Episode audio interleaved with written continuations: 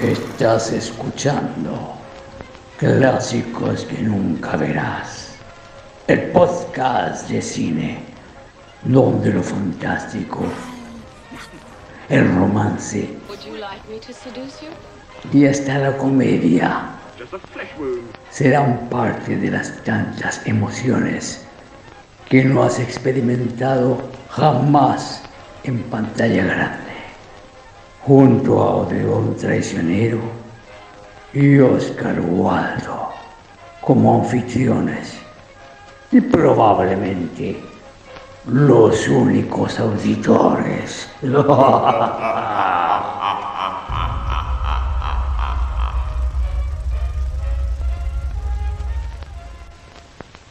Bienvenidos nuevamente a otro capítulo de Clásicos que nunca verás, el podcast donde nos reímos de películas que fueron divertidas hace 57 años.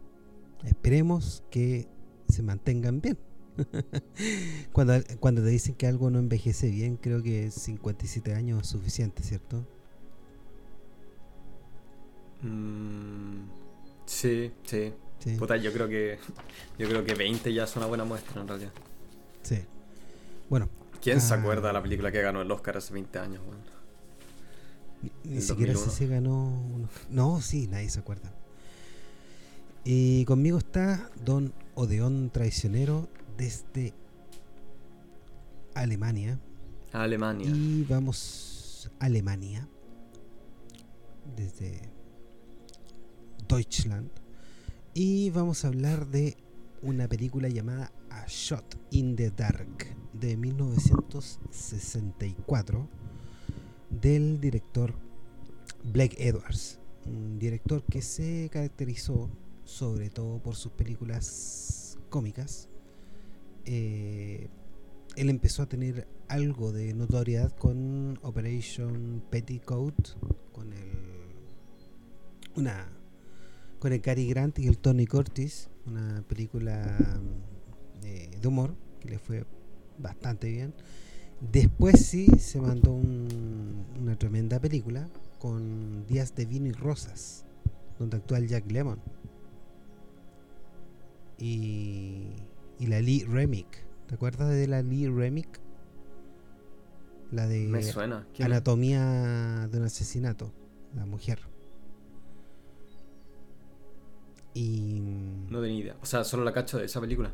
Sí, eh, no tuvo más películas. Bueno, y esta película, Días de Vino y Rosas, Days of Wine and Roses, fue bastante buena. Y eso le dio, le permitió a él hacer una película que se llama La Pantera Rosa de Pink Panther en 1963. Y le fue tan bien, y fue tanto el impacto que causó Peter Sellers, que le dejaron ese mismo año hacer una que se llama A Shot in the Dark.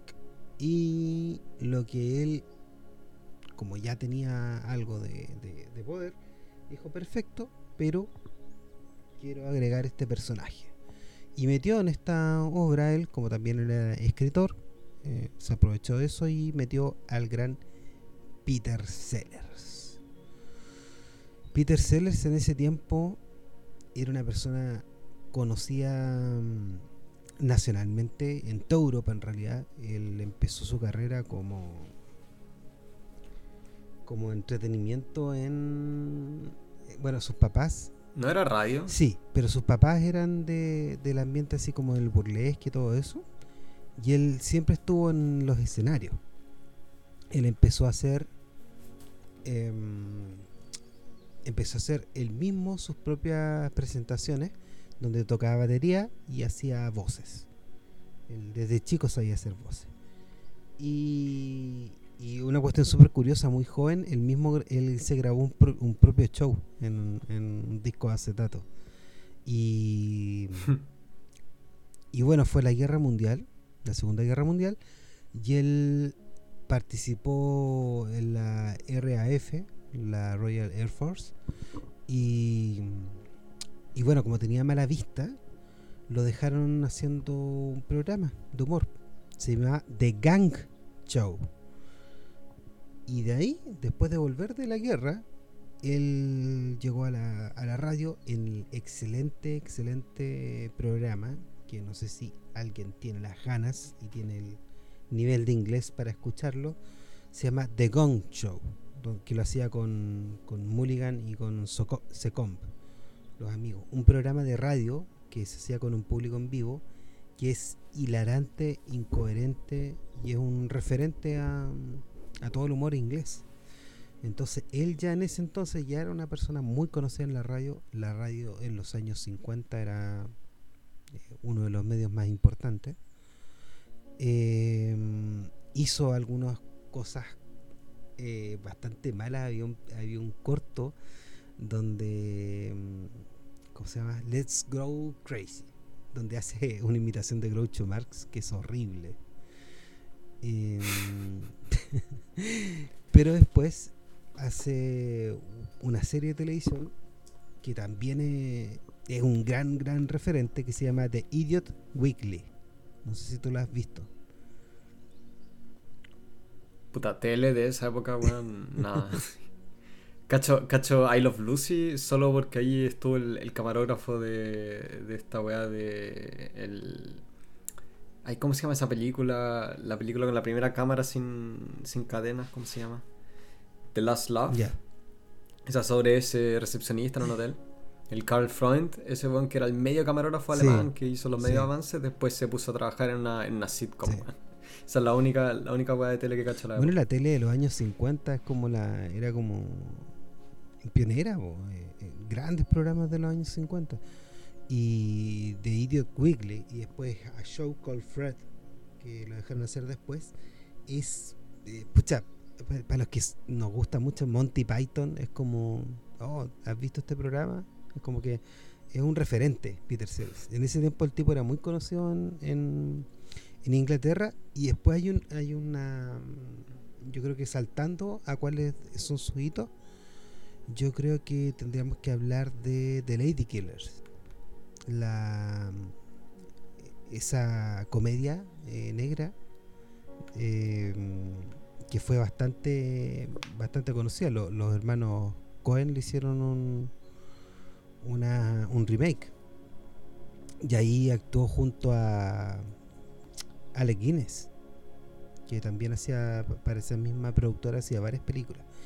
Y ahí ya el tipo se, se hizo súper conocido. Todavía sí no a nivel internacional. Y cuando llegó, eh, llegó el tema de, de la Pantera Rosa del año 63, ahí ya se fue fue una cuestión espectacular, la conocieron en todo el mundo, pese a que antes había hecho el año anterior Lolita con con el con, Kubrick. Em, no sé si ya había hablado de 1964, quizás hablar de Peter Sellers, porque también es un, personaje súper único, considerado uno de los mejores actores de comedia de todos los tiempos. Sin duda yo creo que es uno de los mejores actores de comedia de todos los tiempos. Em, y lo que no se conoce mucho de él es que es uno de los mejores actores de voces de todos los tiempos. O sea, sí. Sí, sí él tiene buena voz. Sí. Puta, se le nota también en, esa de Kubrick. Sí. En, Doctor Insólito el tipo tiene tres personajes que son completamente diferentes en voz, en caracterización, en todo. El tipo era. Bueno, era, era de esos comediantes que están acostumbrados a ser personajes. Sí, de, hecho se dice que él, no, él decía que él no tenía personalidad. Que era un, gallo súper raro. Y dicen que no, no sabía cómo estar con él mismo. Siempre andaba imitando a alguien. Y, puta, como persona era horrible. Era maniático, trataba mal a todas las mujeres. Era un gallo complejado.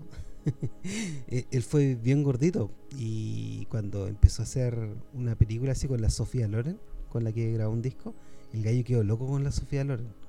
Eh, inventó que mm, habían tenido un romance, que fue mentira obviamente, pero bueno, nunca lo nunca lo reconoció. Y con la primera esposa le iba a decir eh, al final del día todas las cosas, todas las cosas que se, los rollos que se pasaba con con Sofía Loren y por eso la señora se, se separó de él porque ya no aguantaste, loco.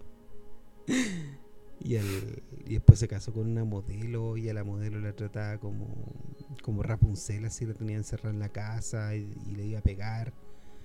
Y existe también la historia apócrifa que mm, cuando esta mujer lo dejó, el tipo vivía como una campiña y mató todos los animales que había, que en el sector. Pero he buscado la, la, la verificación de eso y no está, lo escuché en, con un invitado de Gilbert Gottfried, dijo, dijo esa, anécdota. Me pareció graciosa. bueno, vamos al tema técnico. bueno, como tú decías, hay una película, una película en realidad bastante pequeña, como se estrenó de hecho tres meses después de que se estrenara La Pantera Rosa, tengo entendido. Así que también como el, el crew está, es bastante pequeño. Blake Edwards, él produjo, dirigió y escribió la película junto con William Peter eh, Blatty o Blatty, no sé cómo se pronuncia, que es conocido, fue el autor de la novela El exorcismo.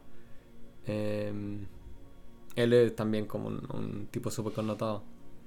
Está basado en una obra llamada eh, L'Idiot o El Idiota, eh, una obra francesa que no tiene en realidad nada que ver con, con este personaje del, del Clouseau el detective, el detective torpe de la Pantera Rosa. Eh, que ellos simplemente la adaptaron. Es como un whodunit, así una, una historia como de simplemente que ocurre una serie de asesinatos sin, eh, eh, sin sospechosos. Y ellos, ellos sumándose al, al, gran éxito de la Pantera Rosa, lo adaptaron con, con los personajes. O en realidad solo con el Clouseau, porque los otros personajes que aparecen en realidad no estaban en la primera película. tengo entendido, la primera película la vi hace mucho, mucho tiempo. Pero, pero creo que el, no sé, pues el Dreyfus, que es su, es su, su capitán o no sé, el, teniente, lo que sea, el, supervisor, él no estaba en esa película, el, subordinado que tiene tampoco. Eh, en el elenco están Peter Sellers, como ya hemos dicho, eh, Elke Sommer, que es una actriz que trabajó harto en este tipo de películas, eh, trabajó en la Pantera, o sea, en A Shot in the Dark y después hizo en la comedia Boy, Did I Get the Wrong Number? O sea, una actriz como que no, no tiene no tiene en realidad mucho... Em, nunca fue muy famoso. George Sanders tiene un rol, es uno de los sospechosos. Él es un, gran actor mm. inglés de alta, de trayectoria. Él también actuó en esa... Em, ¿Cómo se llama esa famosa de, de Mankiewicz? About Eve. Sí. Esa. Bueno. En ella, en ella bueno, no es el rol protagónico, pero tiene un rol súper importante en la película. Actuó en Rebecca, en Foreign Correspondent. Eh, de hecho, en, él actuó como Mr. Freeze en dos capítulos de Batman, tengo entendido, antes de que el rol lo tomara Otto Preminger. Así que no, es como el, medio actor. Es tremendo, me encanta, me encanta su presencia ya. ya él, eh, no tiene para qué hablar, como esos actores que se imponen. Sí, bueno, tiene la tiene el look pomposo británico. También esa, esa es la gracia, ¿no? La Bautif, que él actúa de un... Eh, es un crítico de teatro. Entonces también un tipo súper pomposo que anda siempre diciendo a la actriz como que ya ella no lo está haciendo bien eh, le, salen muy bien esos roles como condescendiente. La música es de quien ya hemos hablado, el Henry Mancini, que también hizo el, famoso tema para la, para la, película original de La Pantera Rosa, que también se usó para la, serie de televisión, para los que la cachan. Yo la veía cuando chico, en realidad. y para esta película él hizo un, un nuevo tema, eh, que se llama, ¿cómo se llama? Love in Paris o algo así, que es como el tema principal de la película, una canción que suena al principio de, de, la, de la película y el tema principal que se repite todo el rato. Y la cinematografía o la dirección de fotografía es por Christopher Chales, que fue un, eh, director de fotografía británico que trabajó en, un montón de películas, pero en realidad no, no lo conozco, no lo conozco para nada. ¿sí? Trabajó en la vida privada de Sherlock Holmes con Billy Wilder más adelante, en una película de Stanley Donen, Donen Arabesque pero, como dije, son películas que nunca, nunca he visto. Fue operador de cámara, eso sí, para una película bien famosa llamada The Red Shoes, que es como una de las películas más connotadas por su uso de color en, los años 40, si no me equivoco. Sí. Con el director de fotografía Jack Cardiff, ahí él fue operador de cámara, así que no, tiene una gran, gran trayectoria. Y una película muy, muy influyente en, en Gran Bretaña de, Red Shoes. No, no tanto como nosotros los más agringados, pero en Gran Bretaña, en Europa, eh, fue de bastante inspiración. Así que eso, eso concluye el, el, la ficha técnica. O sea, no sé, no sé si vale la pena hablar del arte, porque el arte en la película es como tan desabrido y, y, eh, y fome. Son como seis sets que están grabados, que se ven como sets siempre. De hecho, hay una parte eh, que es afuera en una, en una comunidad nudista. y la web aparece un escenario así, con, todos los, con todos los árboles de plástico. Pero bueno, como dijimos, era una película que se hizo se hizo súper rápida. Sí. Así que no. Tampoco. tampoco ¿Para qué tirarle mierda? Lo bueno es que en esta película vemos todos los elementos que más tarde estarían presentes en la, en la serie de la Pantera Rosa, que fueron 11 filmes, 11 filmes. 6 con, con Peter Sellers. Uno con Peter Sellers muerto. Uno con Dean Martin. Eso me acuerdo que salió cuando, cuando yo tenía como, no sé, 6 años. Fue como el 2000, no, más, más adelante, fue como el 2003, 2005. Salió una Pantera Rosa con Dean Martin, po, ¿no? No, no, con Dean Martin. Ah, con, con, ya, no con Dean Martin, con... Eh, con el cómico. Eh, eh, Ay, ¿cómo se llama? Steve, Martin. Ay, sí, Martin algo. Steve Martin. No, pues Dean Martin es el de el del el Rat Pack, ¿no? Sí, sí pues de Rat Pack. Em, sí, sí, hubo otra versión también, porque todas las, todas las, todas antes de morirse las hizo el Black Edwards, las anteriores, digamos, antes de la de. Ahí se forró. Se forró, se forró. Bueno, se forró harto después porque él hizo 10 también. Una película con la voz Derek, que instaló a la voz Derek como una sex symbol en los 80. También hizo películas buenas, buenas, buenas, así como, bueno, eh, Desayuno con Diamantes, Breakfast a Tiffany's y Víctor Victoria con su esposa Julie Andrews que se eh, se ganó un Oscar por eso. Es una película bastante buena. Y también películas horribles como Ace OB y, otras más, eh, que tuvo varios aciertos y varios, varias películas horribles de malas. Eh, siempre, siempre ligado un poco al humor. Bueno, esta película empieza con, con la primera parte de esta película me, me, gusta mucho, que es una como una... Sí, es muy, es muy buena. Es el interior de una mansión y lo que hace es como me recuerda un poco a, a Hitchcock cuando, con eh, la ventana indiscreta un poco pero con comedia. Me recordó N a Lubitsch en realidad. Ah sí pues también pues, también. Bueno Hitchcock y, y Lubitsch tienen, algo ahí como eso de que em, bueno empieza con una con una mansión eh, súper pomposa francesa y y la gracia es que es en la, en la oscuridad, en la noche. Y, después de que se, como que se apagan las luces, ves que toda la gente que viene, o sea, duerme en las diferentes piezas, anda cambiándose de pieza y juntándose con los demás. Para cagarse la risa. Sí, sí. Me acuerdo que una de las primeras cosas que pasa es que uno, una silueta abandona una pieza donde hay una mujer. Y apenas sale de la pieza, un weón entra por la ventana. Sí, súper bien coordinada la Sí. De haber sido súper difícil de hacer esto, hay que coordinarlo súper bien. Porque no solamente la acción, sino que también como tú lo vas lo vas filmando y, es súper... Sí, pues el, set tiene que ser todo en, dos dimensiones. O sea, es una fachada. Claro. Eh, entonces también es como el medio liceo. También el movimiento de cámara es bastante preciso. Hay muy, muy buen manejo. Sí. Y bueno, aquí vemos un asesinato o sea, escuchamos un, disparo en la oscuridad. Y vamos a los típicos créditos, que me imagino, no, no, vi los créditos, me imagino que son de, de Fritz Philip, el, dibujante y gran animador eh, que se hizo famoso y después, después hizo la serie antigua de animada de la Pantera Rosa. Pero esta vez no vemos la Pantera Rosa. Y con el. Eso me sorprendió, que no aparecía la Pantera Rosa. No, no. Como es la, como es la mascota de la película. O sea, de, la serie de películas. Claro. Eh, sale el otro, el, ladrón. Es el, el narigón, no sé cómo se llama ese personaje, pero el narigón con los ojos grandes, bajito. ¿Tiene un nombre ese personaje? Me imagino que debe tener Sí, el nombre. inspector, Sí, po. sí, sí tiene No nombre, pero no sé cómo se llama. Y bueno, empezamos con el personaje del excelente actor este que hace el inspector eh, Chief Inspector Dreyfus. Lo hace muy bien. Sí, no, el, el, el es genial, sí. Sí. Sí, podría haber sido un buen Napoleón este tipo. ¿eh?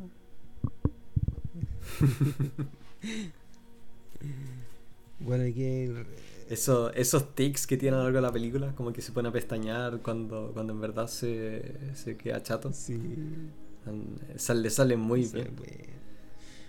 Bueno, lo llaman para este caso y resulta que eh, mandaron por equivo- equivocación porque el caso era así como un disparo de cualquiera, era, nada y, en- y el personaje, la casa era de un connotada persona. No sabían ellos, pues dijeron no era un disparo nomás, ya enviamos al más idiota y envían a, envían a Clouseau. Lo cual también, como si uno me pregunta, la, la película anterior salió tres meses antes y esa película termina con, con Clouseau en Cana, weón. Sí. Y ahora como que nadie hace referencia a eso, el tipo es todavía, eh, todavía es eh, inspector. Cre- Qué raro. Creo que en todas las películas que hizo Black Edwards, solamente una tiene, con- tiene continuidad. Todas las otras Sí, pues esta también sí. tiene un final súper drástico, pero no, no me imagino no me imagino de que tiene alguna continuidad en la película siguiente. Pero igual es bacán eso, que tengan, tengan finales. Puta, el final de esta película, el final de la, de la anterior son, son las partes que. son las únicas partes que yo encuentro como completamente chistosas. Eh, pero ya vamos a hablar de eso. Bueno, entra entra a la mansión, por supuesto que se cae una pileta y, y empieza el inspector Clouseau. Me encanta la interpretación de él, es como si como si Sí, estuviera ya, él salva salva la película, la película. Es como Como- si él estuviera Es todo muy. Es todo muy desabrido Sí. nomás. Eh, como se nota de que no. de que el guion lo hicieron rápido. eh, porque la situación en sí, o sea, los personajes están pa' caleta, pero como que la, la trama está. O sea, el guion está solo enfocado en, en esta trama y meterle uno que otro chiste slapstick, que es como chiste humor físico. Que es que este weón se anda cayendo todo el rato, que de repente no sé, pues.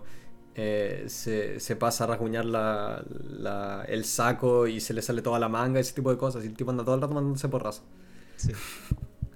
Pero, pero lo, que, lo que en verdad lo salva es que, si bien él es un torpe y todo eso, él siempre se para como con dignidad. Sí. Está, to- Como- está todo el rato disimulando que se equivoca, pero él sabe que se equivoca. No, es- no es un Sí. idiota com- Entonces, eso, no es un completo idiota. eso le hace el es como, un gallo que, que no quiere admitir que lo está haciendo mal. sí. Eh, no, súper buena la dinámica entre toda la gente. Y también los actores son muy buenos. Todos los actores son Sí. están haciendo algo. Están bien dirigidos los actores en, en general en las películas de Blake Edwards. Porque incluso el mayordomo, hay, hay, hay personajes que ni siquiera hablan, pero tú los ves cómo reaccionan con Peter Sellers y, y Sí. hacen el, la comedia mucho mejor. Bueno, me imagino que es igual debe ser Arthur Peter Sellers. Eh, él era igual súper hinchador y perfeccionista. entendido. Sí, hinchador también. Así que yo, bueno, él, él supuestamente se, se peleó harto con Blake Edwards. eh, Sí. De hecho, por eso creo que llamaron a Blake Edwards para que hiciera la película, porque el tipo era como incontrolable o algo así. No, era un Eh. raro, era un enfermo. Imagínate que tenía que ver, tenía como una, una divina que le decía que le decía la idea y, y, Que le- leía las cartas tarot. weón. y hay una historia de que él para no sé qué película eh, creo que fue por una pantera rosa y le dice llega y le dice el director tuvo una idea Dios me acaba de dar una idea excelente para para, para la película hicieron la idea y, y el director le dijo oye eh, para la próxima dile que a Dios no se meta nunca más en esto porque era como horrible la idea no era un tipo súper raro súper raro Eh, O sea, los comediantes son en general así eh, locos. Sí, bien, bien loco. Puta, esa, esa, esa dinámica de querer siempre hacer reír Eh, me imagino que algo súper difícil de, apagar, como ese switch. No, pues, y, siempre pasa que llegan a, una, a un estado de fama increíble, ¿cachai? Como estos tipos. Y después le pasa lo contrario, creen que se lo tomen en serio. Eh, como el efecto de Jerry Lewis, ¿cachai? Jerry Lewis igual era un idiota en persona y quería mm, que la gente lo tratara inteligente, interesante, y eso lo hacía a la vez súper poco interesante y súper poco inteligente, solamente de un sobrado.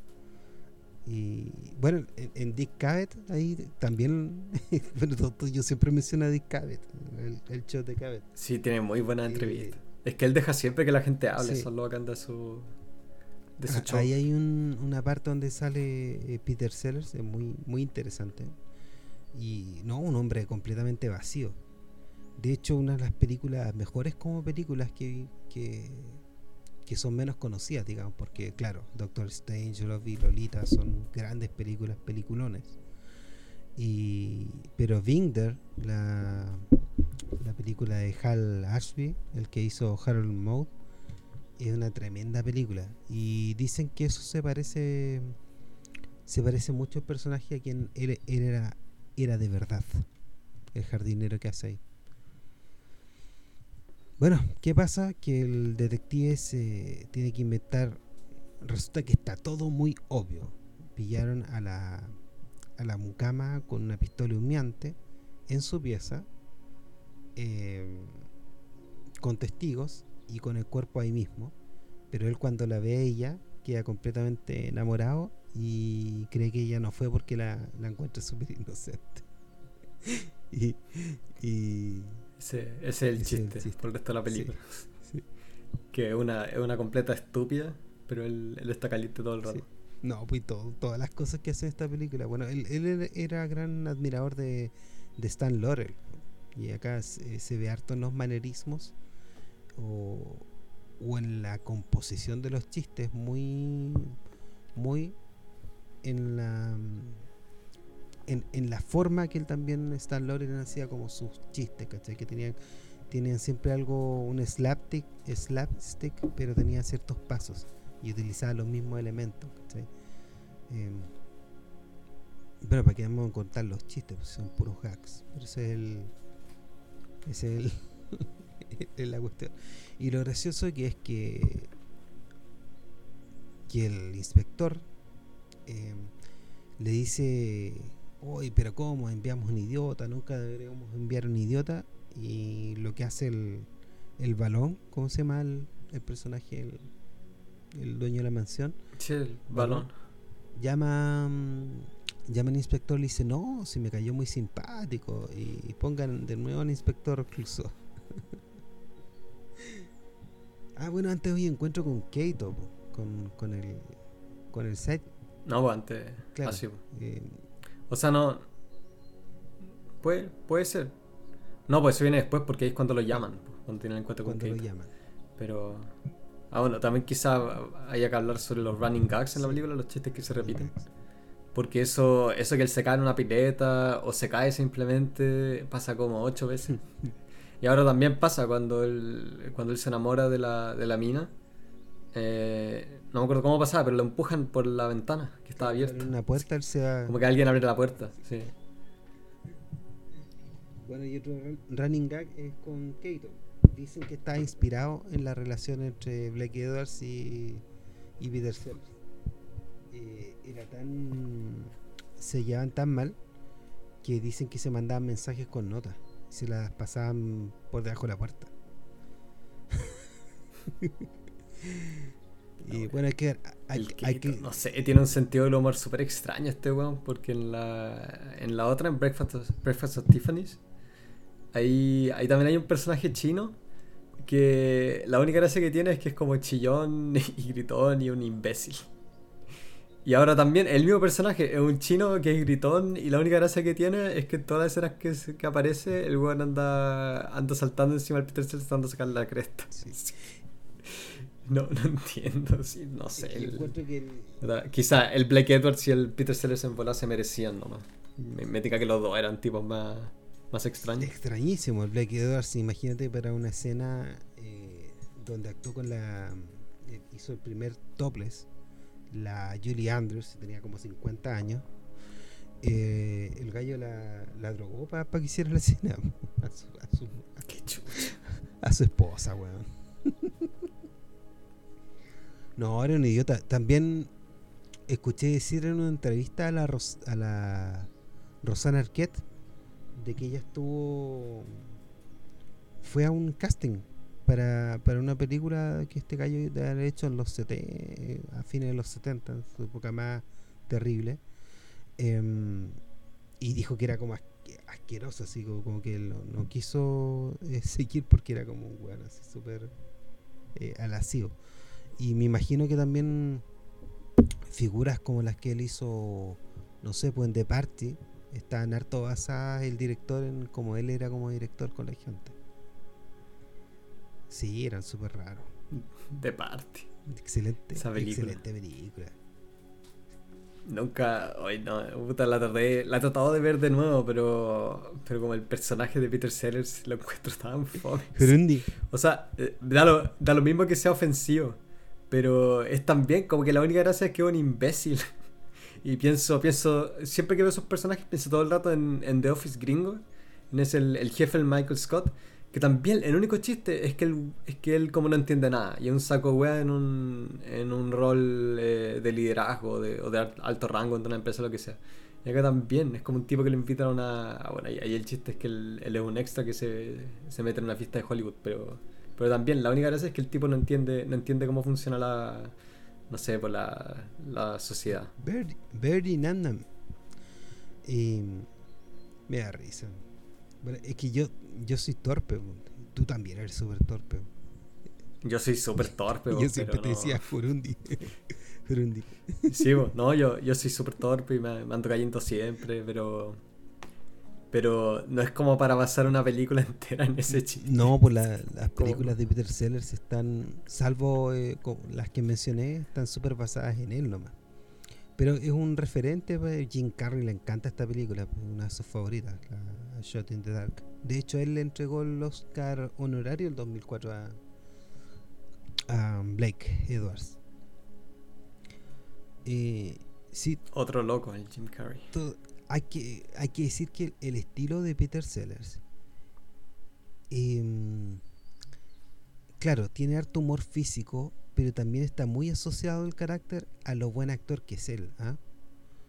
Porque, porque muchas cosas que no son caídas y cosas así tienen que ver con él eh, haciendo un monólogo, sintiéndose superior. Sí, por el timing.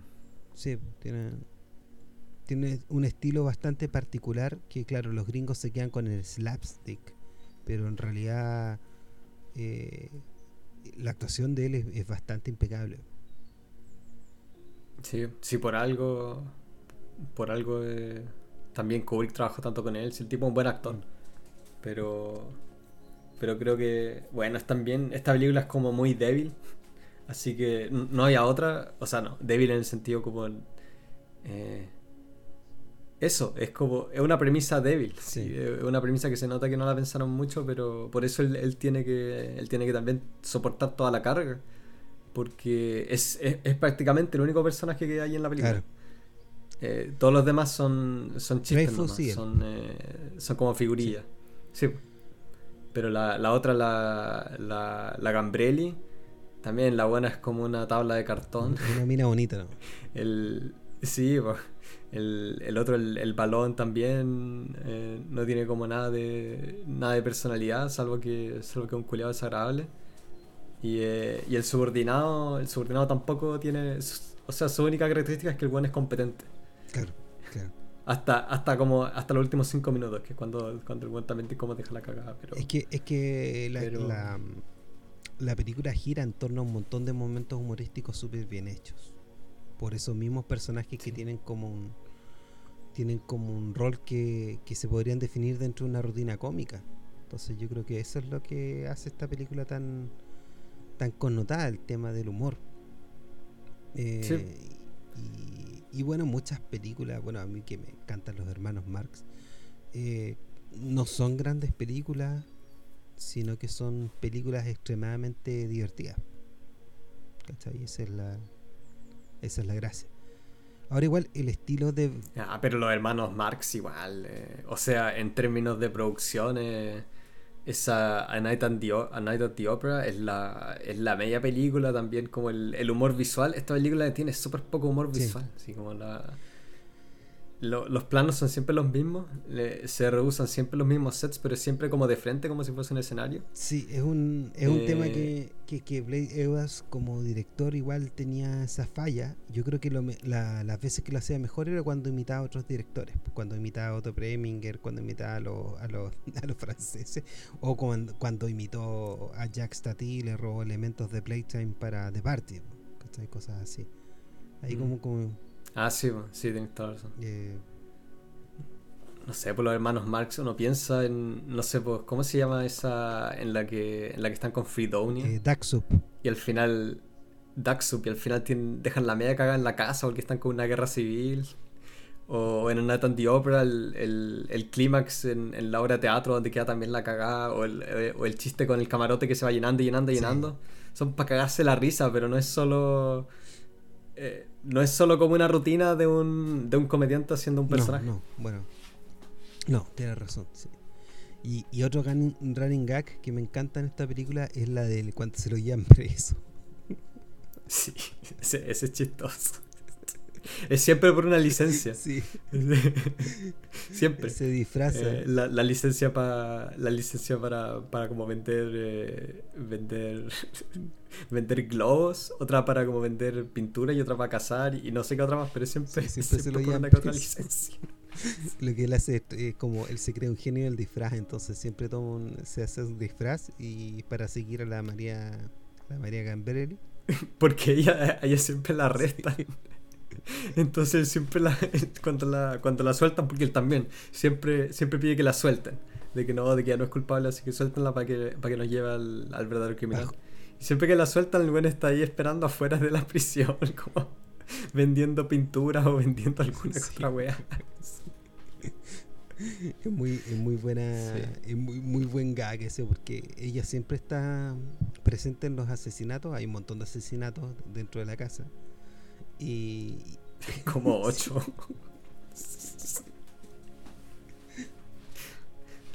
muere, muere una persona como cada 10 minutos. Sí, sí.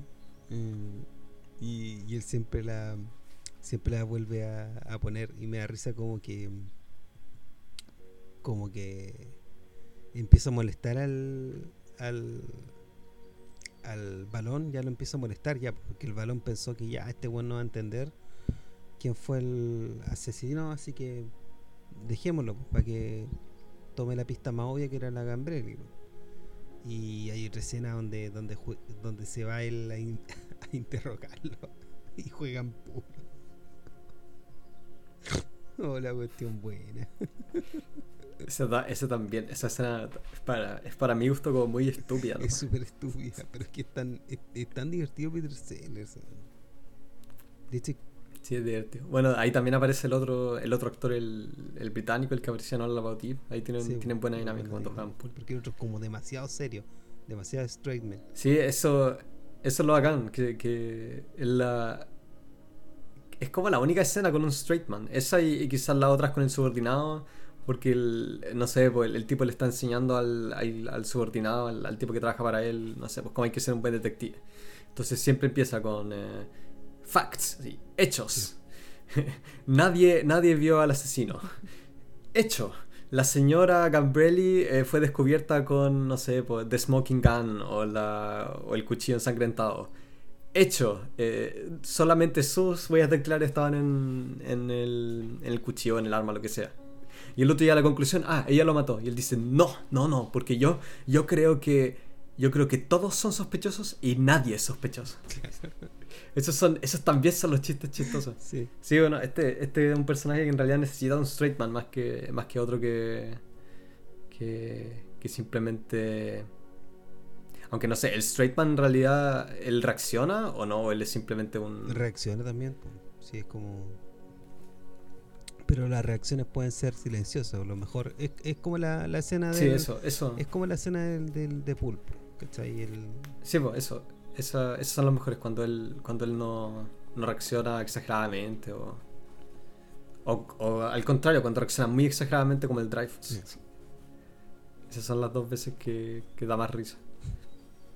También el running gag de, que se caen en, se cae en cosas de agua también, es típico. Siempre se cae también en... Sí, pues. Pasa como cinco veces. En una se cae al, río ese que cruza Londres. O sea, no, al, al, al Cien, ¿no? ¿Cómo se llama? Sena. ¿Cómo se llama el, río de París? ¿El Sina? Sena, el Sena. Ah. Ya empieza a quedar la embarrada, se da todo de madre y, em, empiezan los tics nerviosos del, del Chief Inspector de Dreyfus. Y, ahí también una, una parte cómica súper buena.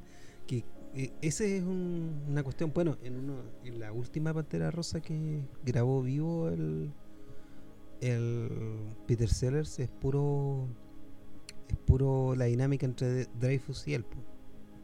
está basado en eso. De hecho, Dreyfus sale como en dos, dos otras eh, Panteras Rosas donde no está Peter Sellers, cuando está muerto. Hay una que sale el Roberto Benigni, como el hijo de la Pantera el hijo de Pantera Rosa, y su mamá es. Se me carga ese Y su mamá es María Gambrelli, pero le interpreta Claudia Cardinale. O sea, no, no tienen Claudia Cardinale había estado en la, en la primera, ¿cachai? Que no tiene ni una continuidad. Ella, ella es la mamá de, de Roberto Benini, Roberta Cardinale. es, es, como con cueva 10 años mayor que ella. Mm. Sí. Será. Bueno, el, el, chiste también con el Dreyfus que se anda siempre cortando también es para cagarse la risa. Que creo en una parte se corta un dedo. En otra parte, en una parte se entierra un cuchillo como en el pecho.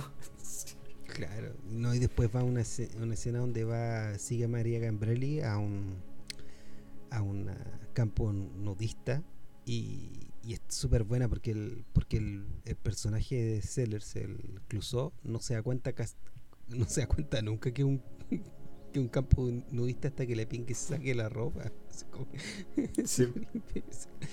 no, y el y el gag visual eh, súper bueno. Bueno, esto lo imitó el Mike Myers pues, con este, este tipo de gag de gallo. Austin Powers. Austin Powers. Sí, puede Y claro, vemos un set que, que es completamente falso, pero pues. Completamente de plástico la wea. Y, y, con una cuestión que, que lleno, lleno de gente desnuda de espalda que justo la, los arbustos o lo que sea le cubren justo la, el poto y las pechugas. Sí. Y con una típica cuestión que, está presente también en las películas de Black Edwards, que graba siempre la banda tocando, cuando estás, tocando jazz. Es como también un... Sí, esa, esa parte es chistosa. Bueno, en realidad me imagino que bueno, hartos de estos chistes son fueron muy copiados. En la época debían haber sido bien, bien originales, pero, pero son tan simples que se, se dejan harto para la copia. Ahora que tú hablas sobre Austin Powers, tenés toda la razón. Pues, eh, ese tipo de chistes donde el tipo anda, anda pilucho y no sé, pues eh, tienen objetos que le cubren eh, justo los genitales o lo que sea. Son objetos que, que fálicos, la, bolas, las caídas. Sí, también, pues como. Sí. No, no, sí. Sí, son, son, son buenos chistes en realidad, pero. Pero el problema es que son. Eh, esos son muy fáciles de copiar. De hecho, ya que hablamos de los de los hermanos Marx, hay un chiste en un running gag que se usa en todas las películas, que, que como él va a un taxi y dice, sígase, sígase auto, y el, y el taxi se va sin él. Es como un running gag que lo utilizan en todas las películas. Sí. Bueno, ese running gag es de Soup, de los hermanos Marx. claro, pero... No me acuerdo, hace años que no veo Soup, pero debe ser para cagarse la risa. Sí, sí. Pero una película súper En esta igual, en esta igual es muy chistoso. en esa parte igual me reí con el chiste del auto. Sí, sí.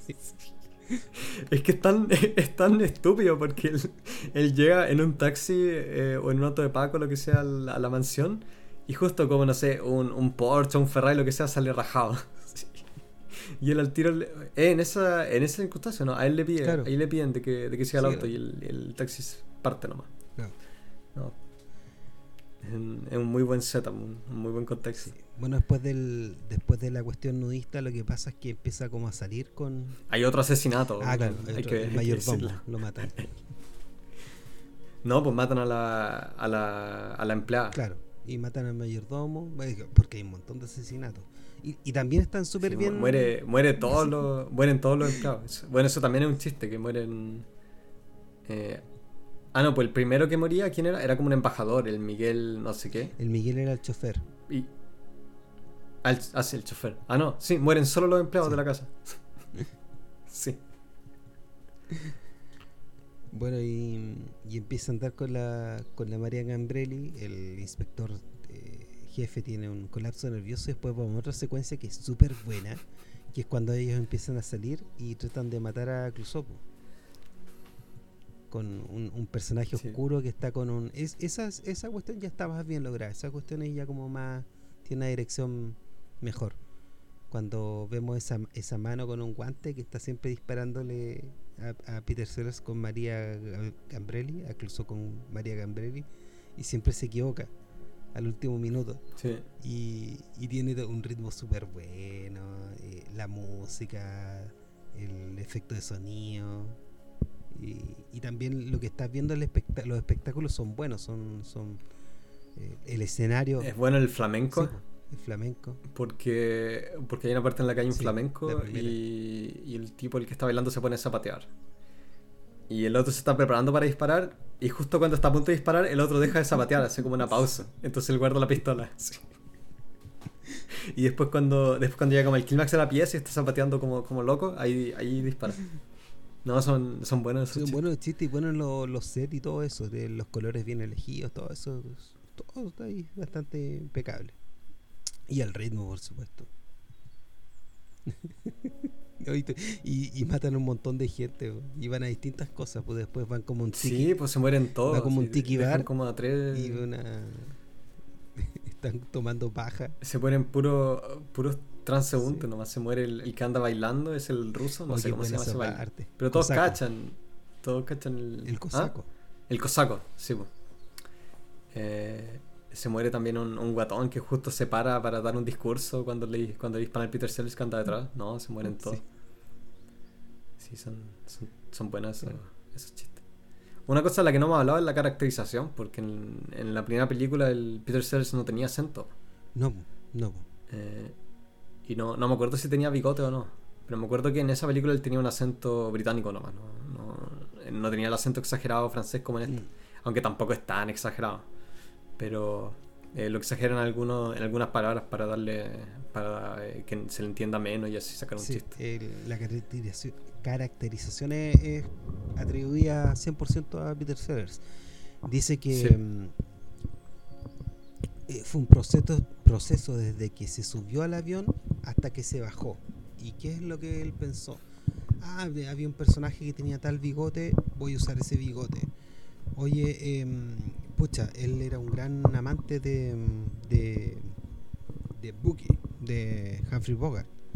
¿cachai? Y, la, y el, el, trend que, que, usó el, impermeable era mm, como honor a Humphrey Bogart. De hecho, él era ah, tan bueno imitando a Humphrey Bogart que hay una película que mm, de Humphrey Bogart donde él lo dobló. Porque él tuvo un problema en el. ¿Te acuerdas que tuvo un problema en la boca súper grave? Sí, pues tenía, tenía cáncer, sí. Y, y, no podía hablar, entonces... De tanto fumar. lo dobló Peter Sellers. y, y, es un doblaje excelente. De hecho, él, él hacía mucha, mucho, desde chico hacía Humphrey Ward. Entonces, ahí está eso.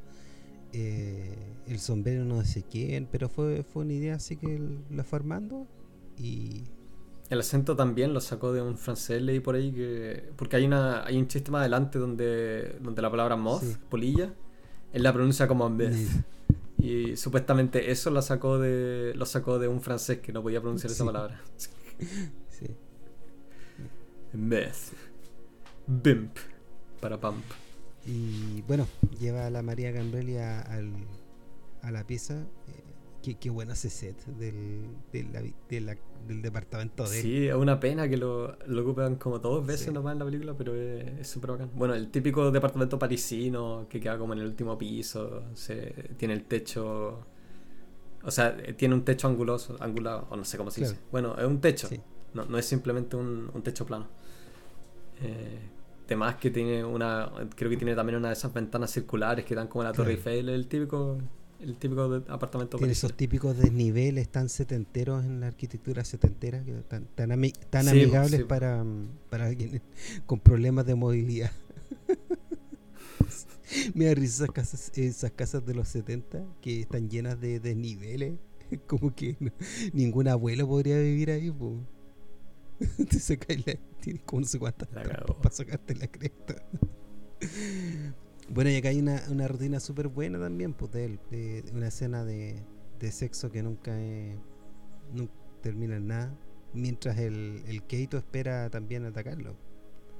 Y por mientras le, entregan una bomba. Chiste Entonces tiene varios elementos el, el gag que, que entre, entre que agarran tensión y que uno está esperando que pase algo gracioso y terminan con, con la bomba y con el y, con que se cae todo. Eh, decían que, bueno, le hubiera encantado a Peter Sellers que se lo pescaran las mujeres, y no, no era así. Me imagino porque, por cómo era raro.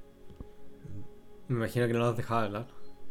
No, que, creo que no, como, como te decía, no tenía personalidad. Entonces lo que hacía es que enviaba un, enviaba como un, ah, pues, guardaespaldas a enviarle regalos.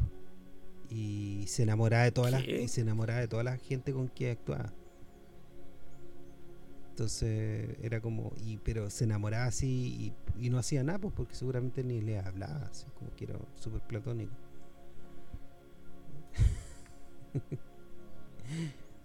Tipo los mejores comediantes son siempre los, los más eh, no desubicados pero eh, los más cagados de la cabeza Sí, porque es que es rara esa cuestión de querer siempre mm, ser el centro de atención, es como una cuestión... Sí, pues no, te, te caga.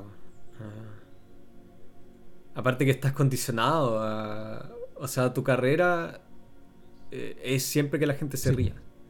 No es como, no sé, un actor... Eh, un actor puede hacer un rol cómico, que no le saldrá también como un, como un cómico cómico, pero, pero puede hacer un rol cómico, puede hacer un rol dramático eh, no, no, no, tiene solamente ese, eh, ese interruptor, como bien o mal. Pero, pero que te condicionen a que todas las noches también trabajando en un club estáis, eh, esperando esa aprobación, te debe cagar. Te debe cagar 100%. Yo estoy en cuarto, do your thing. Haz lo tuyo. Como todo, sí, toda la vida. Oh, oh, eso debe ser horrible. Bueno. hay gente, hay gente, no sé, pues hay cómicos que han llegado viejos y Sí, pues siempre hay excepciones. Bueno, generalmente la gente que no, no, lo toma tan en serio, como no sé, pues el Gilbert Gottfried está impecable. Sí, Pero a él, a él le da lo mismo si la gente se ríe o no. O sea, la, la, gracia es que él lo pase bien. sí, pues, Aunque igual el, tipo. ¿cómo, ¿Cómo, hizo su chiste de los Aristocrats cuando él la salvó? Porque hizo un chiste de 9-11. Como, lo, super, como a los dos meses. No, que dos, hizo un chiste de, de 9-11. Eh, dos semanas era, el, era un roast a Hugh Hefner y él dijo algo así como que, mm, ah, yo me iba a tomar un vuelo y a eh, perdón, me demoré, que me tomé un vuelo en Manhattan, me tomé un vuelo para acá, hizo escala en Manhattan. Y toda la gente. Oh, y nadie se rió, así. No, todos le echaron no, y, ahí él hizo el chiste de, lo, de los aristócratas. cuando fue los tsunamis en Japón, eh, como que reacciona bueno, varias, gente tengo, tiene eso, pues yo ante las cosas desastrosas igual tiendo a bromear, pues, como que mi forma de... Sí, bueno, es parte es parte de también el, proceso. parte. O sea, hay que, hay que reírse de esas weas, pues sí. Ah, la mayoría de la gente... las tragedias pasan las tragedias pasan sí o sí. O sea, sí, que la mayoría de la gente... si, no, si no podéis reírte, estáis cagados. Ya, ahora sí, la mayoría de la gente... Es que la mayoría de la gente no es así, pues. Uno es el raro.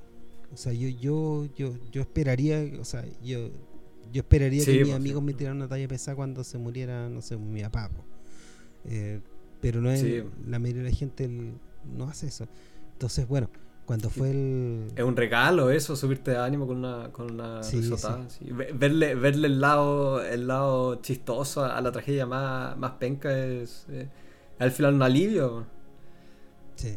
Total, puta, hay tragedia en, ocurren, ocurren tragedias en todo el mundo en, en todo momento. Hay que. Hay que, hay que verlo, hay que ver las cosas con un poco de distancia a veces. Porque si no, si no te abruma la weá, o sea, a poner a llorar por toda la En, esto, en estos momentos han muerto no sé cuántas personas de hambre en África, puta, los, los pobres palestinos que lo están siendo bombardeados en, en, en Gaza, weón. Sí, usted y todo marcado. Eh, bueno, lo que hizo Gilbert Gottfried es tirar puras tallas del tsunami. Tallas, tallas, tallas por Twitter. Tallas, tallas, tallas, tallas. Súper buena y horribles pues, sobre Twitter. O sea, ¿Quién es lo primero que ve? ¿Quién es lo primero que ve un japonés cuando abre la ventana? así, así. Y el Juan tenía un contrato millonario pues, con una aseguradora que se llama Aflax, donde él hacía la voz de un pato. Y, y lo despidieron, pues, y era más plata que la cresta. Bueno, nunca he leído mal, así que bien por él. No, muy varios. El, el, este, el que, el que era amigo Frank Sinatra, que se murió eh, bien viejo también. Hay, varios, George Burns, pero claro, eh, la mayoría de los grandes se vuelven como medios amargados y cuando va decayendo el, el talento por el tema de la edad, se van poniendo súper amargados. Y bueno, el caso de Jack Stati es que el buen se amargó porque perdió toda su fortuna. Es decir, weón podía hacer una película como cada 3, 4 años. Eran películas que nadie veía también. Puta Playtime le salió más cara que la cresta y, la weá nadie se la pescó. La película grabada en 70 milímetros en un set gigante que él construyó en no sé qué parte de Francia. La película pasó como en primera instancia sin pena ni gloria, creo.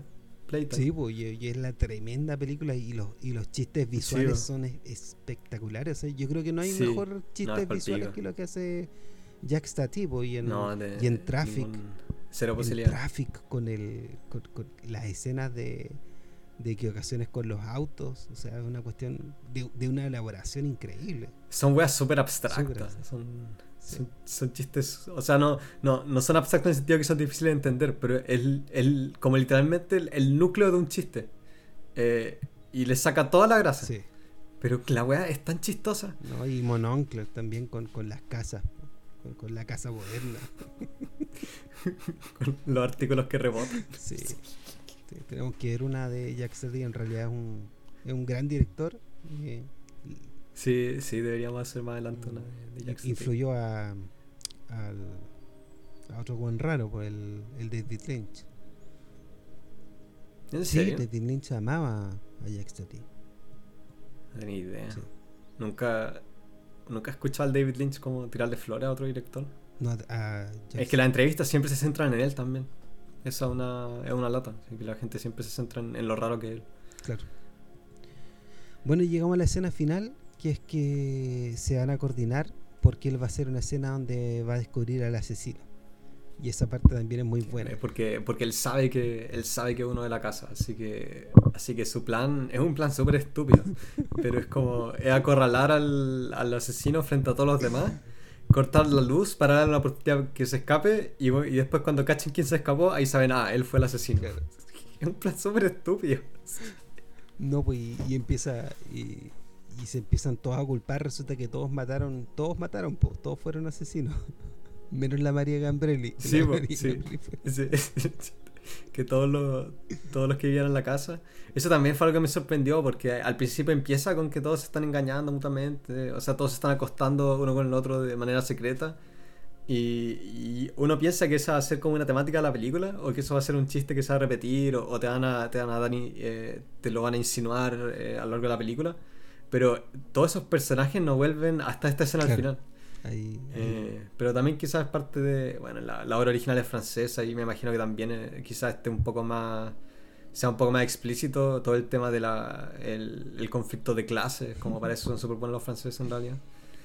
Eh, puta, hay que ver las películas de John Renoir, esa, las reglas del juego. Es la mejor película con esa temática que, existe, la weá es como el del 39, 37. Tremenda película. Eh, acá hay, acá hay un, esfuerzo de edición bastante bueno en esta en este chiste. ¿ah? Las miradas, eh, el, juego de mirada entre cada, entre cada uno, como eh, van cortando las reacciones de los de los actores. Acá es muy bueno. El chiste con el reloj. El chiste con el reloj, sí. Ese fue improvisado, supuestamente. fue improvisado por parte de Peter Sellers. Que la, tienen que sincronizar los relojes para cuando Para cuando él tiene que cortar la luz, el subordinado. Y, y como son incapaces de cortar de sincronizar los relojes y los relojes como se van van muriendo. Cada reloj de cada reloj que tiene cada uno se va se va rompiendo con el paso del tiempo. No y, ahí también Peter Sellers utiliza el C es tan bueno eso también porque él para los chistes utiliza sí Sí, esa, esa, escena en verdad que da, mucha risa. mucha risa. Y el final es que es que mm, hay una bomba. ¿Quién pone la bomba? El Dreyfus, ¿cierto? El Dreyfus. El Dreyfus pone la bomba en el auto de Clouseau porque está chato y lo quiere matar. De... Porque también eh, el tipo está teniendo todo el rato una crisis nerviosa porque porque no puede no puede echar a, a Clouseau porque es posible que él tenga la razón. Entonces si, entonces, si él tiene la razón y él lo echa, está cagado.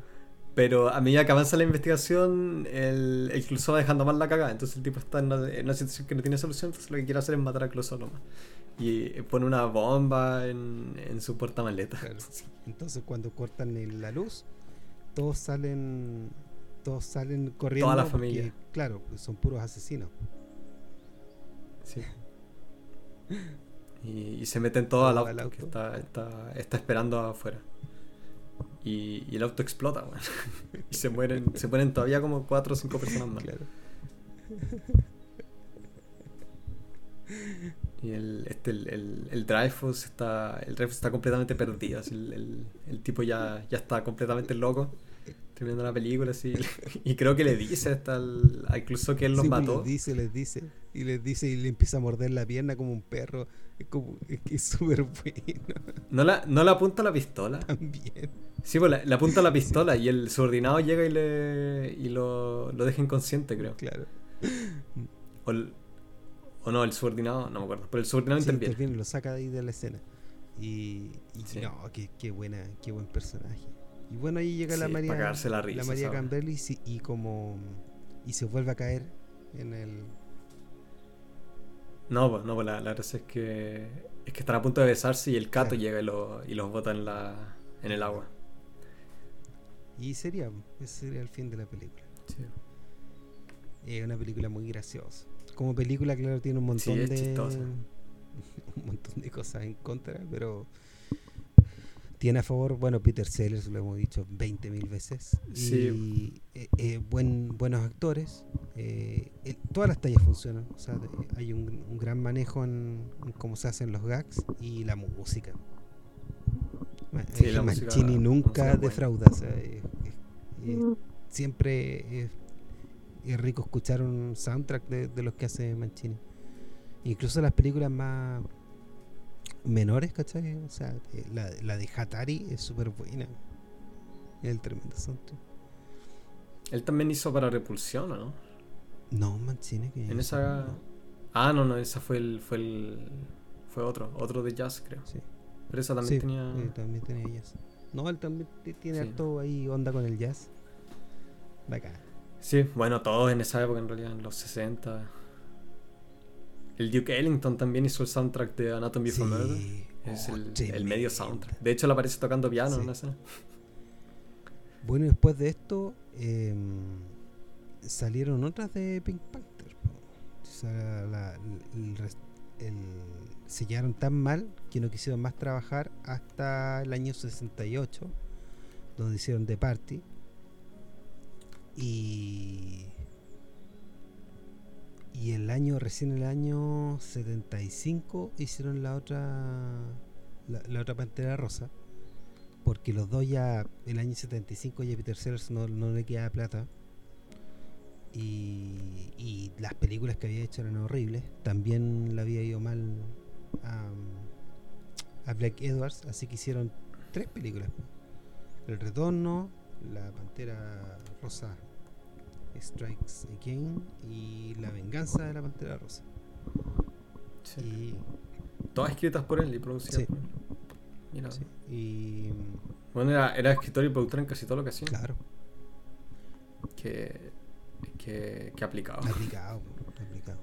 Sí, no, qué horror hacer las tres cosas de una. Pero bueno, y, eh, era, cuando, o sea, era harta pega, pero se le forrado de cada película. Sí, se le forrado.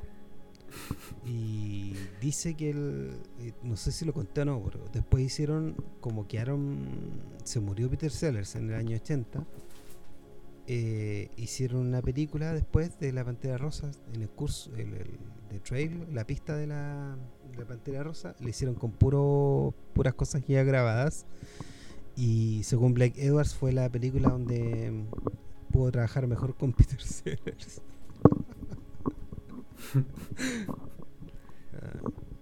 No, de hecho hay una película que entre medios de esas, ¿cachai? Después de que se fue mm, Peter Sellers, hicieron una película de la Pantera Rosa con Alan Arkin. No sé si ubicas al un, gran actor gringo. Trataron de hacer la, la Pantera Rosa y fue una, es una película. ¿Ese no es el de el de Catch 22? ¿Ese es Alan Arkin? No, el de Little Miss Sunshine. Sí. ¿O ese otro Arkin? Alan Arkin. Un gran actor, po. Sí, es chistoso. Sí, es súper bueno. Y la película es horrible. es como olvidada. Sí. Eh, y por eso no eh, es como una la maldición de, mm, de, de la pantera rosa de que nadie ha podido llegar a los talones de de, de Peter Sellers. Es súper raro. Y está ahora. es que es imposible, pues, si la, la, película se basa netamente en Peter Sellers. Eh, todo el resto de la película es, es como el. No es el mínimo esfuerzo, pero. Pero no es tanto. No es tan redondito. No. Él es la idiosincrasia. Entonces no, no, no lo puede replicar.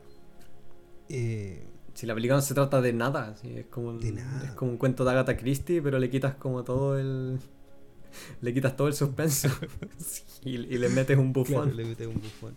Y, y, lo gracioso es que hayan tratado con tantos actores, y con actores buenos, inclusive el, el, este gallo, el Martin, es un, es un buen actor de comedia, pues es un tipo bastante hábil.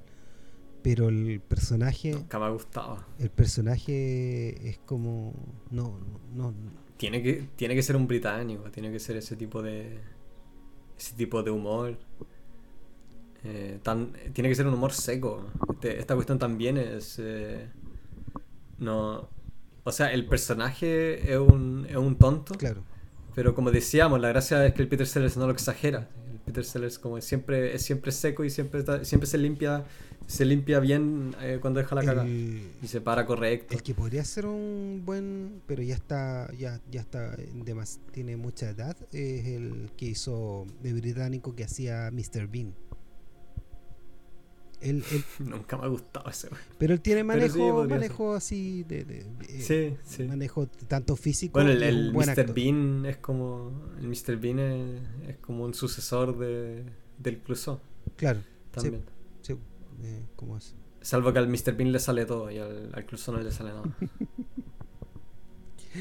Así que eso fue, pues no sé qué otras palabras podemos decir de esta película entretenidísima. Siempre se va a ver esta película, yo creo. Siempre se va a ver. Siempre se va. Sí, o sea, si la están dando en la tele, igual. Puta, puta qué canal la va a dar hoy en día, pero. Cuando yo estaba creciendo, si la hubiese sentado en el TCM o alguna cosa así, uno, uno se queda viéndola. Sí, sí. No. No, tampoco es larga, sí, dura como una hora veinte. Claro. Y uno se va a reír, pero no. Pero no es como. No es el santo grial de la comedia como, como los caballeros del santo grial o. Claro o Una noche en la ópera. Claro, claro, claro. Como están a otro nivel, digamos. Pero Peter Sellers es, un, es, una persona que está gusto verla. Eh. Sí, vale la pena verlo siempre. O sea, en estas películas, si ven la última que hizo el doctor Fumanchu, eh, mejor no la vean. ahí, ahí tiene, tú sabes que Peter Sellers tiene hasta unas películas perdidas que nadie, nadie ha visto porque son horribles de mala, así como que... Me imagino. todos los, todos los comediantes tienen películas, no, películas malas. Una, una batería de películas malas, o sea, porque imagínate que empezó él, como le gustaba, él quería ser una estrella, le gustaba tanto, empezó a participar en las primeras películas, eh, por, ejemplo, ese corto, donde hace una imitación horrible de Groucho Marx, es pésima. Y hubo una que hizo de un pirata, que creo que ya está en su máxima locura, y, y que, creo que nunca la terminó pese a que la había hecho con su amigo de, de Gun Show hay una que hizo con su con una de sus con una de sus esposas de Bobo donde a la esposa como estaba obsesionada con Sofía Loren la le, le, pone una peluca así como de castaño ¿cachai? porque el estaba obsesionado con Sofía Loren eh, enfermo loco También hizo, ¿cómo se llama? Mm, Casino Royale, por la película de James Bond que es horrible mala. ¿Ya la original? La, primera Casino Royale es una película horrible. Nunca la, nunca la he visto, nunca he escuchado nada de esa película. Como para, para todos empieza con, con Doctor No, creo. Sí, no, esta, fue del año 68, algo así. Eh, o 67 o 68. No, pues 58. Casino Royal es del 67. ¿En serio? Porque la primera es como el 60 y... 64. O, 63. Da lo mismo, 62 por ahí. Eh, así que eso. Bueno. Eh.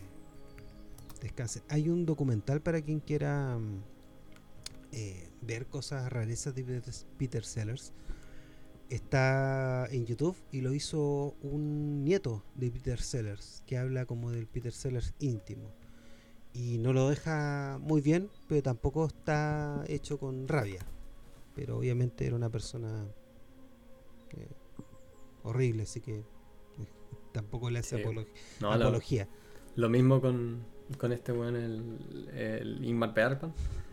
También cuando aparecen hijos suyos o familiares suyos en documentales siempre siempre dejan la cagada. El tipo era, un desgraciado. El tipo tuvo más hijos que la cresta. tuvo, tuvo, estuvo siempre en relaciones con sus actrices. Eh, con sus protagonistas, sí, con sus actrices. Y siempre las dejaba como con dos o tres hijos. Y después no se las pescaba más. El bueno al final se terminó viviendo en una isla solo, en, en medio de la nada, en, en Suecia. Un ermitaño culiado que tenía una sala de cine en su, como en su sala de estar. Sí. son gente tan loca. Bueno, Chaplin era horrible también como padre. Sí. Eh, creo, que, el único que yo sabía que, que, era buen papá era, era, era Kubrick. Sí, Kubrick. No, Kubrick lo, la familia lo, lo, quería mucho. Da pena eso que él se hubiese muerto tan joven. O sea, puta, tenía como 70 años. Sí pero en las entrevistas siempre. Es algo súper. Eh, te deja de súper buen humor, que siempre que uno ve entrevistas a la familia, siempre andan. Siempre tienen buenas anécdotas sobre Bueno, nadie, nadie nunca habla mal de él. Hablamos de Wyler y también era, era un tipo bastante querido. Eh, sí, sí, Wyler también. No, hay, hay. Mel Brooks es otro que, que hablamos en, el segundo capítulo. Mel Brooks también, todo el mundo eh, tiene cosas buenas que decir de él. Sí, no, sí existen. Así que existen no, no, no tienes para qué ser un desgraciado y ser un director. Steven Spielberg también. Steven Spielberg también. Nadie se queja de ese weón. Salvo que es muy cheesy. Se te cortó, no te escuché ah, nada. No importa. Bueno, dejémoslo hasta acá. Eh, búsquenos en Instagram, en Telegram, en YouTube, en Spotify, en Anchor y, y por ahí nomás. Así que eso es todo. Gracias por los comentarios. Muchísimas gracias por la paciencia. Por la paciencia y todo eso. Así que nos vemos con otra película que todavía no definimos. Adiós.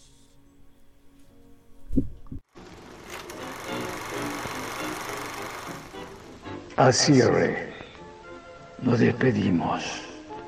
Y gracias por pasarte películas con clásicos que nunca verás. Sigue nuestras cuentas. Nos escuchamos en el próximo estreno.